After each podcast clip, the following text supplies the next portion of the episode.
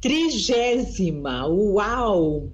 E você lembra assim a diferença dos, da gurizada, dos adolescentes que vinham no início e, e, de, e os de hoje, assim? Qual a diferença deles? Tu nota? Ah, antigamente, lá em, no, no, início dos anos 2000, uh, eu acho que tinha uma segregação, digamos assim, do público. A gente tentava reunir, a, a força sempre foi tentar reunir várias tribos que não se falavam, que não, não, não se coexistiam dentro do mesmo ambiente. Então, tu via muito claramente uh, o pessoal que, que gostava de RPG, por exemplo, que é um pessoal mais fechado na época, pelo menos, era, né, tinha aquela, aquela característica de pessoa nerd, fechadinha, escondidinha, que não se misturava muito. Tu tinha o pessoal que gostava de videogame, que já era mais explosivo e tudo mais. Tu tinha o pessoal da, das danças, que acabavam gostando, passavam por todos os grupos, mas tu via muito que eram grupos fechados. O evento acontecia meio que nichado, sabe? As pessoas iam, ficavam no seu cantinho. E hoje não, né? De vários anos para cá a gente finalmente conseguiu misturar esse público todo. Então não existe mais o cara que gosta de videogame e não gosta de determinada coisa. O evento ele se misturou tanto que tu viu esse crescimento do público. E o legal é que principalmente a questão de tolerância. Em 30 edições do Anime Extreme nós nunca tivemos nenhum uh, tipo de briga, de confusão, de enfim, qualquer tipo de desavença do público. Uh, e isso é muito legal, porque aí acaba misturando e confundindo muito os hobbies.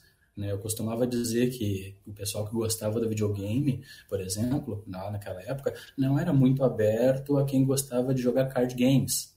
Né? Era, existia aquela rixa de criança, de adolescente, mas ah, quem gosta de card game é nerd, quem gosta de videogame é descolado, ou vice-versa.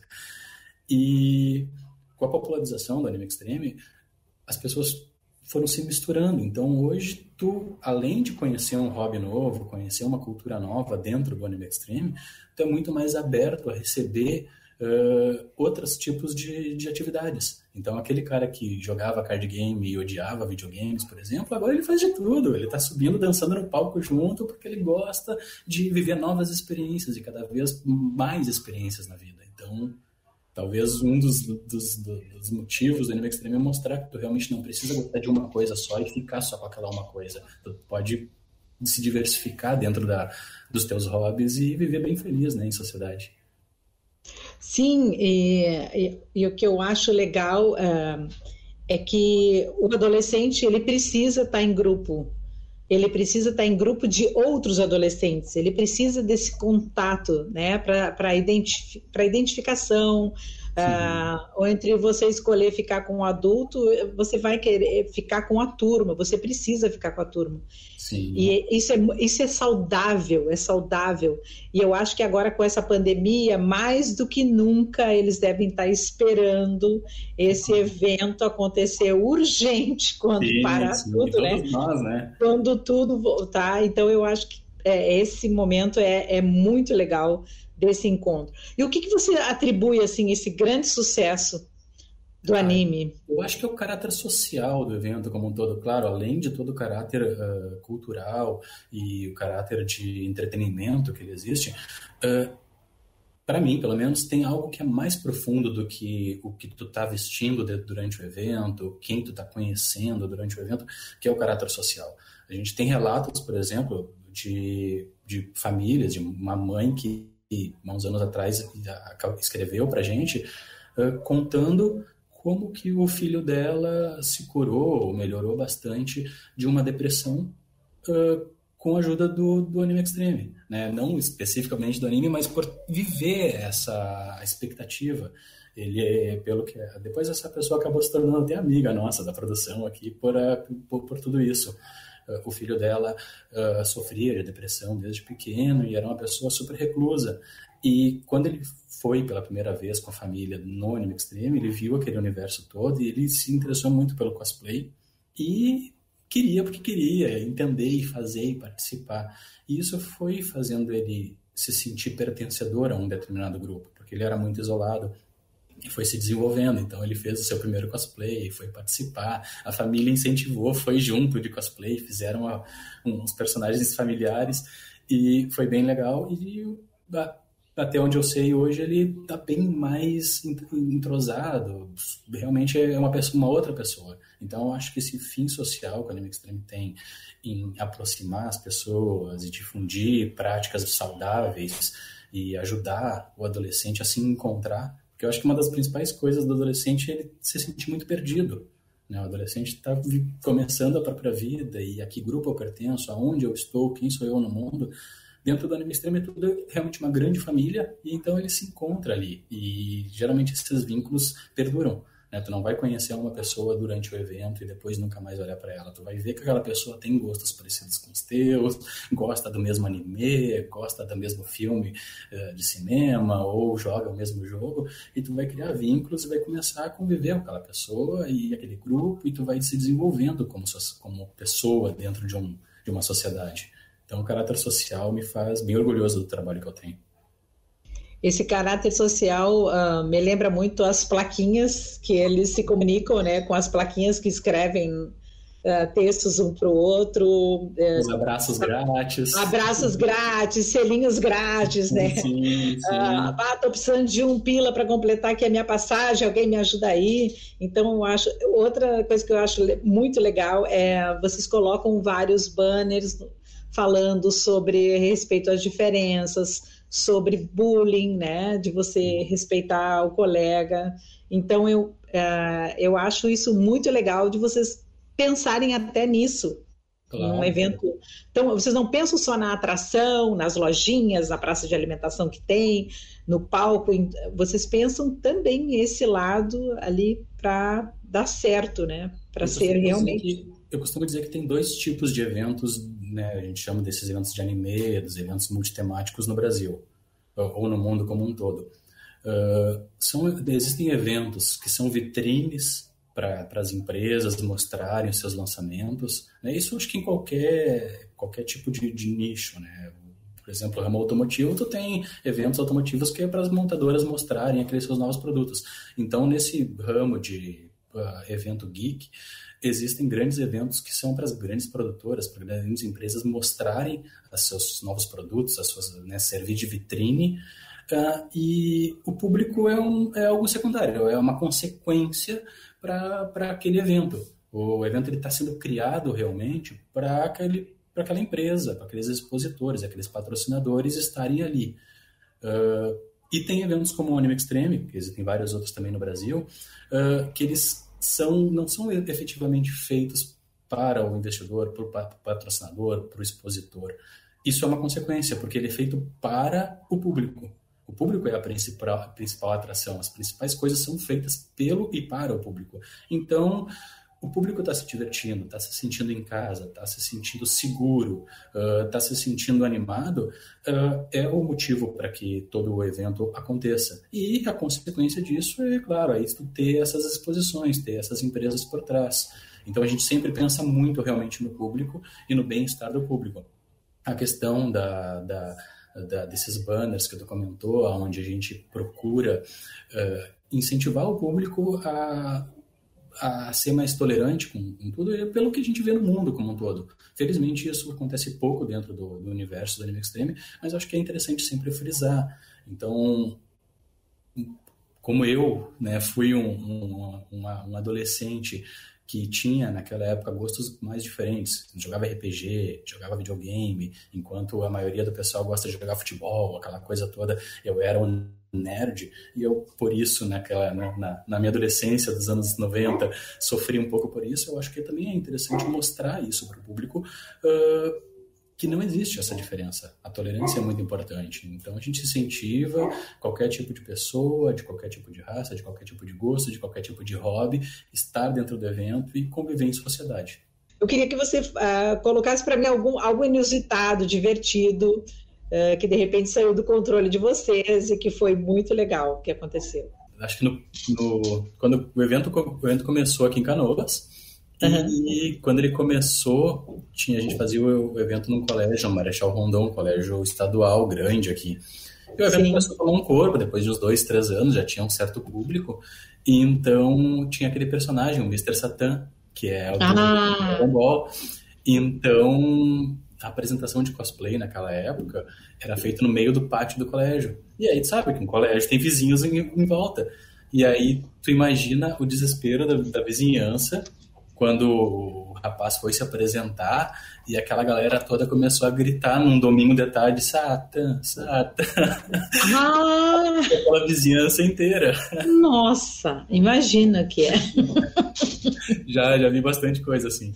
Então, o Anime Extreme é, um, é um, uma experiência, um evento incrível, não só para adolescentes, mas para toda a família. Se você é pai, quer conhecer, pode ir lá, a família, pode eh, levar a criançada. Com certeza vão sair muito satisfeitos. Geralmente são dois dias, né? E acontece na Fiergs. Sim. Vocês têm alguma previsão, Márcio, de, de, retorno? Porque agora a gente ainda está dentro da pandemia, né? Aguardando autorizações para tudo funcionar, os decretos. Alguma previsão? Pelo, pelo fato do Univex também necessitar de muitos meses para uma produção, 2021 está comprometido. A gente não vai realizar o evento neste ano, justamente porque não tem mais tempo hábil, né? não só para a produção do evento, mas para as empresas que são importantes também, os patrocinadores, poderem uh, fazer contato, fecharem seus planejamentos.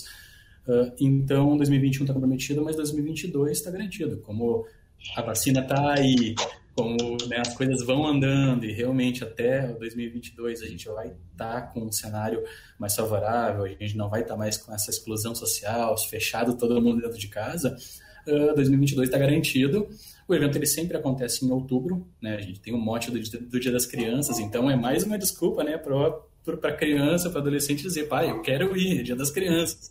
Então sempre é ali pela aquela quinzena ali do, do Dia das Crianças em outubro. E logo mais a gente já vai começar a divulgar essas datas. Né? Já vamos começar a programar tudo para 2022 ser realmente inesquecível. Até, aliás, né, vai ser a trigésima edição do evento. Né? Então tem que ser inesquecível, tem que ser especial e vai ter muita coisa interessante, muita coisa nova que a gente está programando muito especial vai ser. E os artistas que vêm, vocês que escolhem, ou o público que pode sugerir, por exemplo, ah, sim, como no, nos 30 anos eu gostaria muito que viesse, sei lá. Sim, na, né? na verdade a gente basicamente ouve o que o público quer. Né?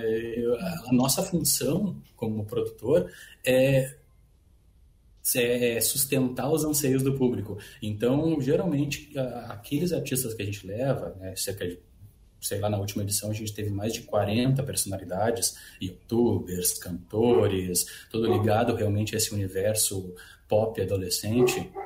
Uh, a grande maioria são indicações do próprio público. Né? Ou eventualmente a gente faz votações ou enquetes, né, para perguntar o que, que a pessoa, o público quer quer ver. E a gente está sempre nas redes sociais ali recebendo, ah, eu gostaria muito de ver tal, tal, tal artista, tal youtuber.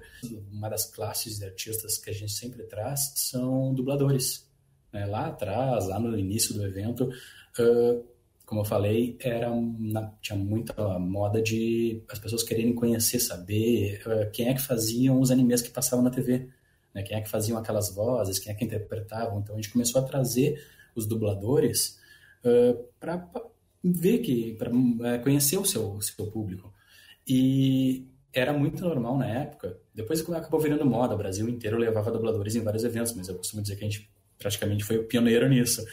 E porque assim como o otaku, assim como o nerd lá dos anos 80, que tinha aquele estigma de estar sempre fechado, escondido, né, assim, um pouco recluso, o dublador, quando a gente começou a expandir esta esta atividade, ele não sabia que a voz dele ia tão longe assim. Então era muito normal a gente ver os dubladores, quando a gente convidava, não saber o que que era, não, não, imaginar que ele tinha uma legião de fãs. E chegava no evento e tinha aquela galera que sabia as falas do personagem, que conhecia a vida pessoal do, do artista ali, que interpretava determinado personagem, e a pessoa ficava fascinada. Né? A gente já trouxe muita gente muito interessante que, que, que fez história dentro do evento o, o agora falecido, saudoso Valdir Santana, que interpretou por muitos e muitos anos a voz do Homer Simpson. Ele era um dos que ele não fazia ideia de que ele sabia do poder do personagem, do Homer Simpson, mas ele não fazia ideia que a voz dele era tão emblemática uh, para uma legião de pessoas que se reuniriam só para ouvir ele falar. E isso foi muito mágico. Uh, a gente já trouxe o dublador do Seu Madruga, Bob Esponja, enfim, os principais personagens de cinema que tu pode pensar, de desenhos, de séries, já vieram, sabe? Então tem muitos nomes bem interessantes e isso é bem legal, porque eles não fazem ideia que a voz deles é tão potente e reúne tantas pessoas. Então, lembranças muito boas que eu tenho sobre essa cara de espanto deles verem que eles atingem tanta gente assim. Então, se tu, como público, tem um dublador que tu queira ver, conhecer a voz de um personagem específico, tem um youtuber que tu gosta muito e gostaria de conhecer ele de perto, tirar uma foto com ele, algum artista, algum músico, enfim, alguém da cultura pop como geral, manda um e-mail para a gente com contato arroba farprodutora.com.br, sugere esse nome, a gente vai tentar de tudo para fazer essa pessoa vir participar. Maravilha! Ah, demais! Que legal! Bom, eu acho que está todo mundo ansioso já para 2022, para a gente curtir essa trigésima edição. 2022 também vai ser 20 anos do Adolescer, então vai ser um ano de muitas comemorações, né? Vamos ter que fazer ah, juntas, né? Fazer o adolescente no Anime Extreme e o Anime Extreme no olha, Adolescente. Olha, ah, vamos, vamos pensar nisso aí. aí.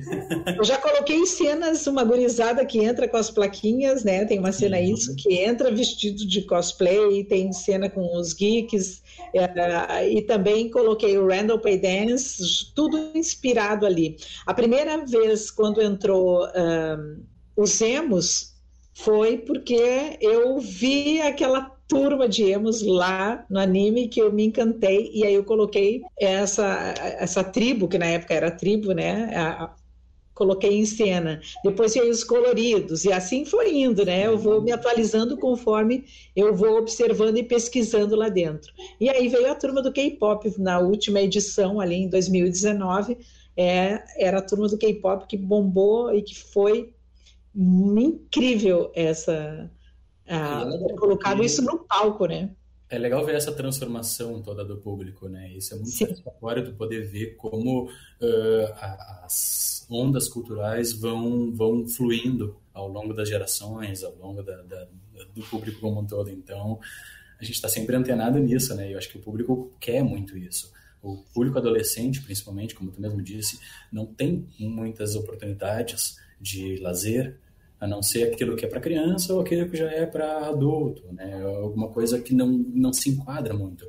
Eu acho que o papel da cultura é prover isso. Né? O papel da cultura pop jovem é prover ao jovem que ele esteja integrado na sociedade, que ele faça parte de algo maior do que ele mesmo. Então, a gente vai ficar sempre ligado uh, nas novas ondas né, sempre ligado no que está vindo de fora, o que está sendo criado, o que, que o público está ansiando para poder é, colocar isso, né, atender essa expectativa e vivenciar junto com o público uma transformação cada vez mais. Sim. Então, Márcio, eu quero te agradecer ao Márcio Cirone, você que está aí, fica ligado nas redes sociais Anime. Quero agradecer também ao Darcy, né? Vocês dois juntos fizeram a diferença de eventos aqui em Porto Alegre para essa gurizada, fez a diferença na vida de muitas famílias, de muitos adolescentes e crianças, trazendo alegria e uma diversão saudável e principalmente dar um abraço grande a toda a tua equipe, porque é uma equipe que funciona em tudo ali. A organização é incrível, começa já desde o início da venda de ingressos. É uma organização perfeita, ah, desde a limpeza do local, praça de alimentação, tudo. Você é acolhido como se você vai visitar alguém e é bem recebido. É, é assim que eu vejo esse evento e desejo muito sucesso, vida longuíssima, que nunca pare. Não vai parar, não. Acho que, acho não, que... porque isso aí faz muita gente feliz. Né? É, acho que a vida do evento é a vida do adolescente, né? Então, enquanto tiver pessoas uh, criando cultura, seja qual for, o, o evento tem terreno né? Então a gente abre as portas para a cultura do jovem, então vai longe. Com certeza a gente já tem um, uns planejamentos a longo prazo aí para coisas grandiosas acontecerem. Maravilha! E a gente se vê lá no evento em 2022, né? Para brindar esse momento incrível. Muito obrigado. Muito obrigado, Márcia. Eu agradeço muito, estou sempre disponível, Vanja, quando precisar. Uh, por favor, entre em contato e eu estou sempre disponível para te ajudar no que for preciso, porque eu, eu, a gente tem que incentivar, né? O teu trabalho também é um trabalho de grande valor para a sociedade, de grande valor para os jovens e eu admiro muito isso em ti e quando precisar, por favor, entre em contato, que tu tem um amigo aqui que vai te ajudar sempre. E, muito obrigada. Muito abraçada. então, um beijo grande para ti. Um abraço. Tchau, tchau. Tchau, tchau.